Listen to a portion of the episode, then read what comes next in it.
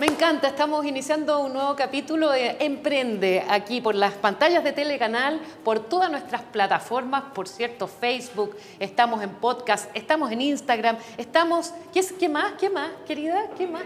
¿En, quién? en Twitter también. en todas partes estamos ahí y agradecer, ¿ah? aprovechar de agradecer eh, todos sus comentarios, sus preguntas.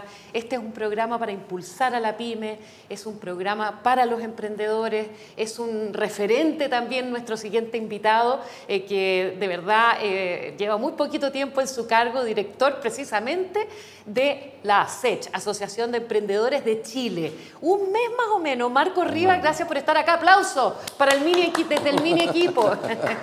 Marco Rivas, apenas, apenas un Sí, mes. así es. Marco, voy a ir al grano directo. Emprender en pandemia y estallido social. ¿Cómo Difícil. es? Difícil, ¿no? Muy difícil. Muy difícil. Estamos viviendo una situación única. Ya están golpeadas la mayoría de los emprendedores y las pymes con la crisis social. Ya en febrero o marzo se decreta pandemia eh, y se decreta la cuarentena. Entonces eso hace que la mayoría de, lo- de las industrias que requieren eh, atención al cliente necesitan que la persona esté presencial se ven profundamente afectadas.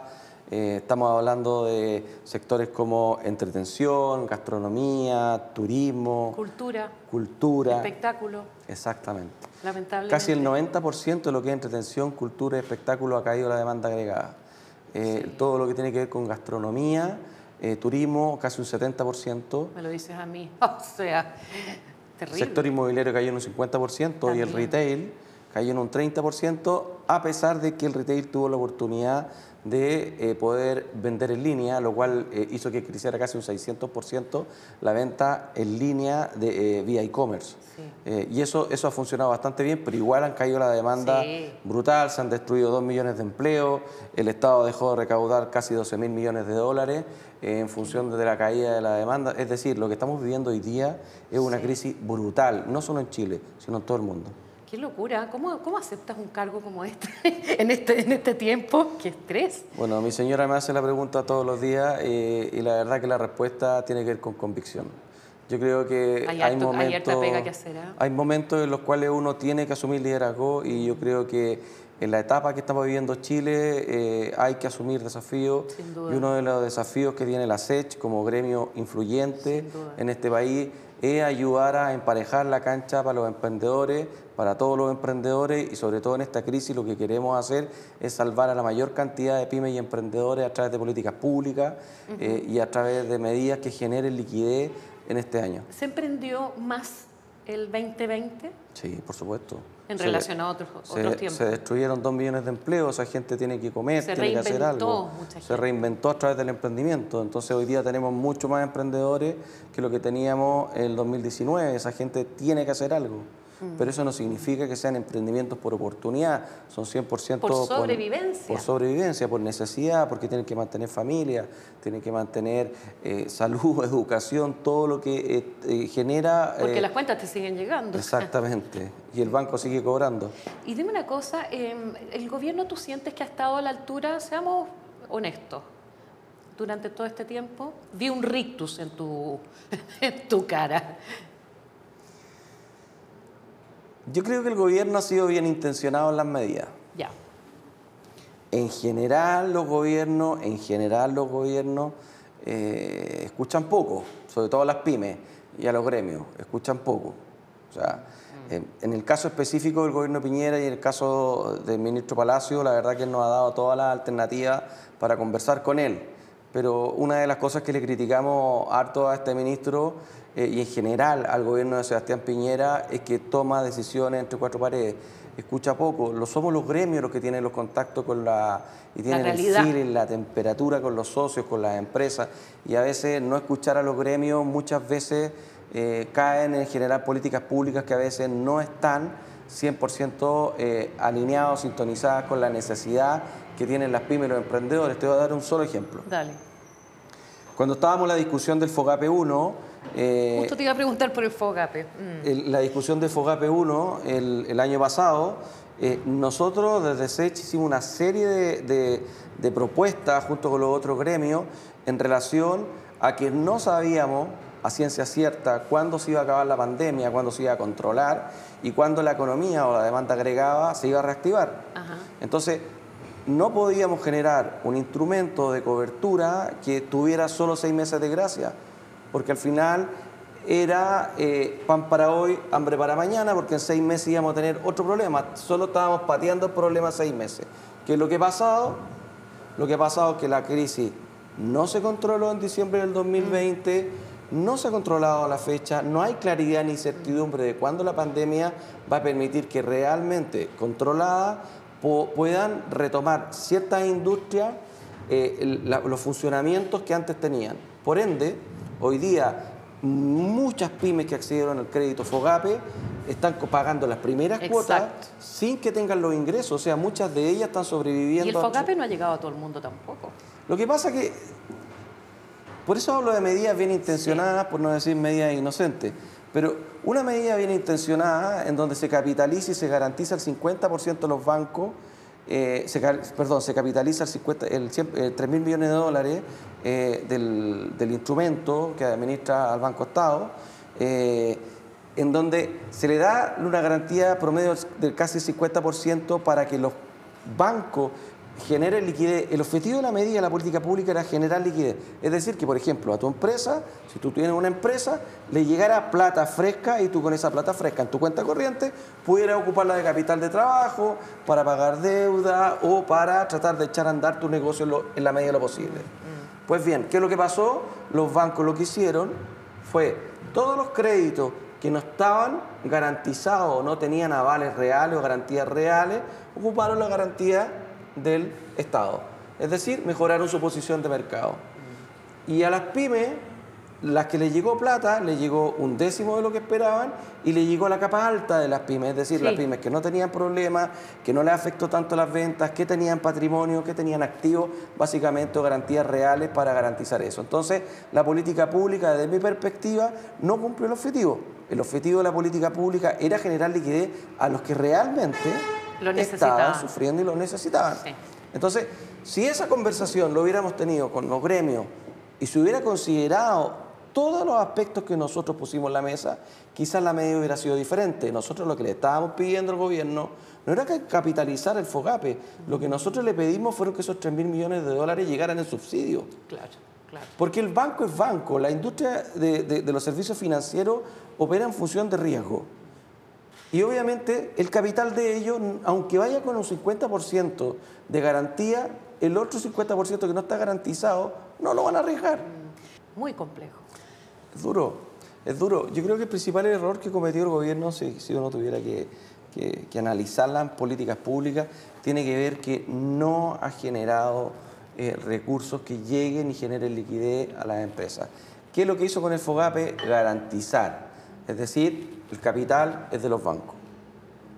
O sea, cuando hablamos de la ley de protección al empleo, ¿qué hizo? Que todos los trabajadores ocuparan su ahorro en el fondo de cesantía y lo ocuparan para ello. El retiro del 10% del 20%, que fue una excelente medida pública, eh, de política pública de la oposición, que viene del Congreso, eh, volvemos a lo mismo, Claro. de los ahorros de todos los De- chilenos. de nosotros. ¿Y por qué cuando el Estado tiene un rol de proteger A los ciudadanos, Sí. generar las condiciones para salir de una crisis y sobre todo yo he conversado con muchos exministros, he conversado con el exministro Cepe, he conversado con el exministro eh, de, de Hacienda Andrés Velasco y, e indican que Chile tiene los recursos para paliar esta crisis, ¿por qué no se ocupan? ¿A quién le quieren entregar una aposta? ¿Qué sirve tener las finanzas ordenadas, un PIB con un bajo nivel de endeudamiento si tenemos dos millones de empleos destruidos? No, es terrible. tenemos una cantidad de pymes que está generando, están cayendo en insolvencia impresionante que no las podemos medir. No. Porque ese es otro problema que tenemos. La ley de insolvencia que tenemos está hecha para grandes empresas, no está hecha para pymes.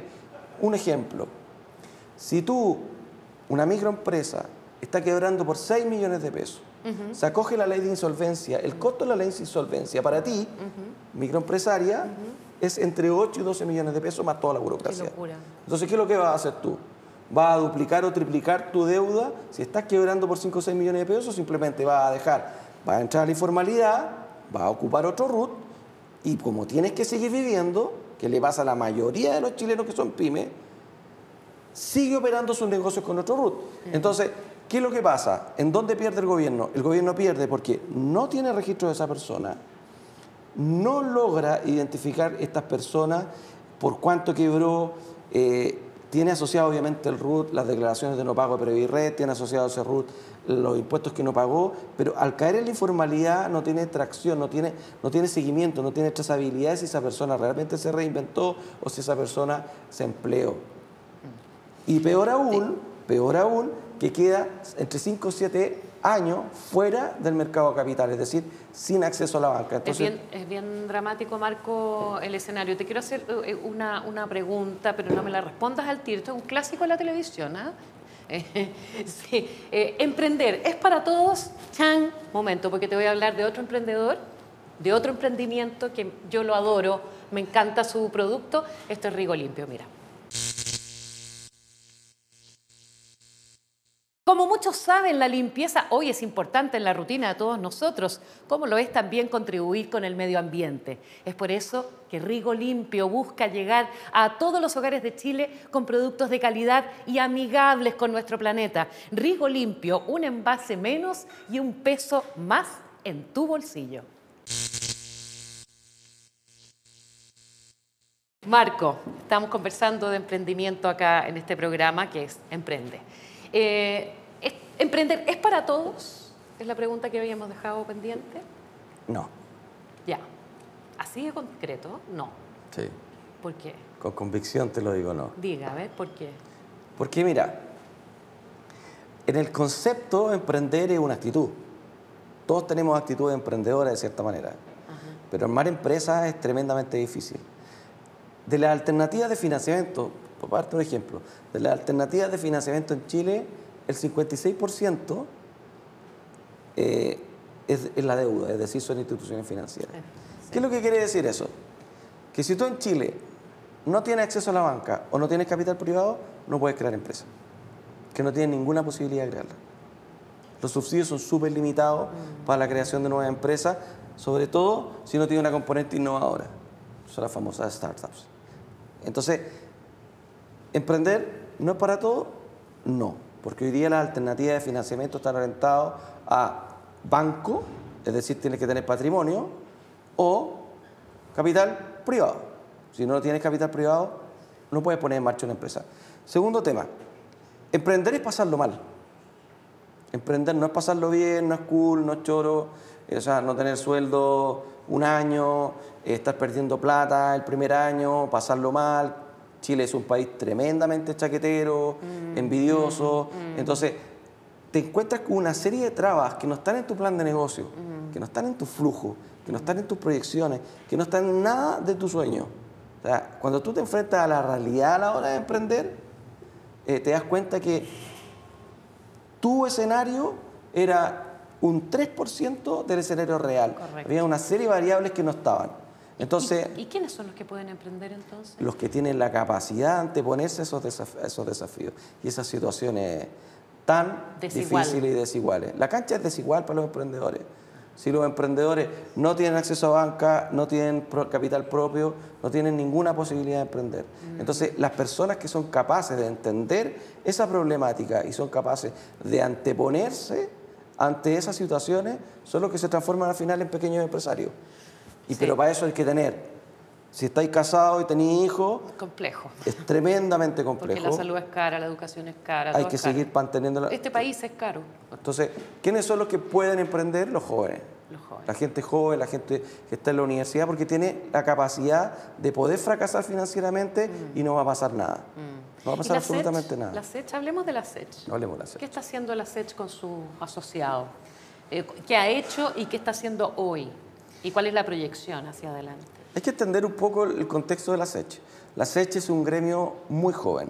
De hecho, en octubre cumplimos recién 10 años y tenemos 41 mil socios. La SECH partió como un movimiento.